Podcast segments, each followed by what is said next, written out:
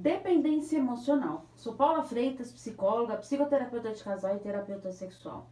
Nesse vídeo de hoje eu vou falar de dependência emocional, sensação de vazio interno, os sinais de identificação dessa dependência e muito mais dúvidas sobre esse tema. Então vamos para as perguntinhas de hoje sobre relacionamentos e dependência emocional. Primeira pergunta: por que sinto necessidade de que sempre alguém preencha esse meu vazio interno? Muitas pessoas que estão se sentindo com um grande vazio interno quer preencher o logo, para que não sofra mais, certo? Assim surge aquela necessidade de preencher esse vazio com o outro, como uma necessidade do outro, para que perceba e sinta que realmente exista. É neste momento que a dependência emocional acontece, pois vai perdendo a capacidade de suprir a si mesmo com seus recursos emocionais e acaba depositando no outro essa baita responsabilidade. Na ausência do parceiro, sente-se incapaz, como se não existisse, com a sensação de que preciso do outro para sobreviver, o que deixa um terreno fértil para relações abusivas. Ninguém tem o poder e nem a responsabilidade de preencher o vazio interno do outro. Somente você mesmo tem esse poder.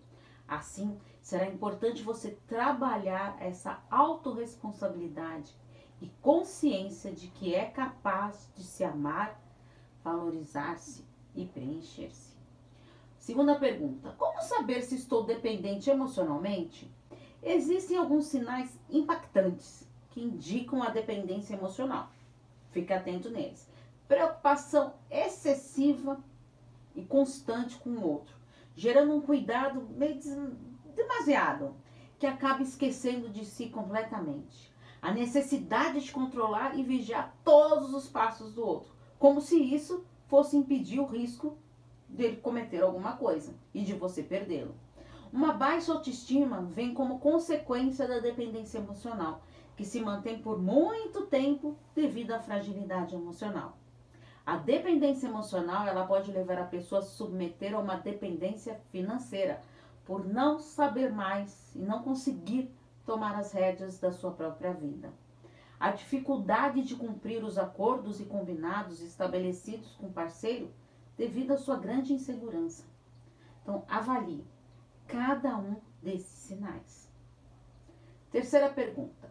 Já nem me reconheço mais essa dependência emocional está fazendo eu perder a minha própria identidade. É. A dependência emocional, ela leva a pessoa a uma anulação da identidade e da individualidade. Porque o foco da sua vida e, consequentemente, da felicidade é sempre o outro.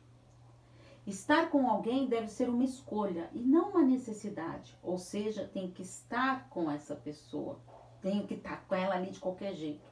Isso acontece devido à baixa autoestima, ou até mesmo uma autoestima fragmentada, que fica evidente quando acredito que preciso do outro, pois vou deixando de me reconhecer, me anulando, deixando de lado o que eu gostava de fazer, as minhas vontades, meus sonhos, meus hobbies, meus hábitos, e muitas vezes se afasta de amigos e até de familiares.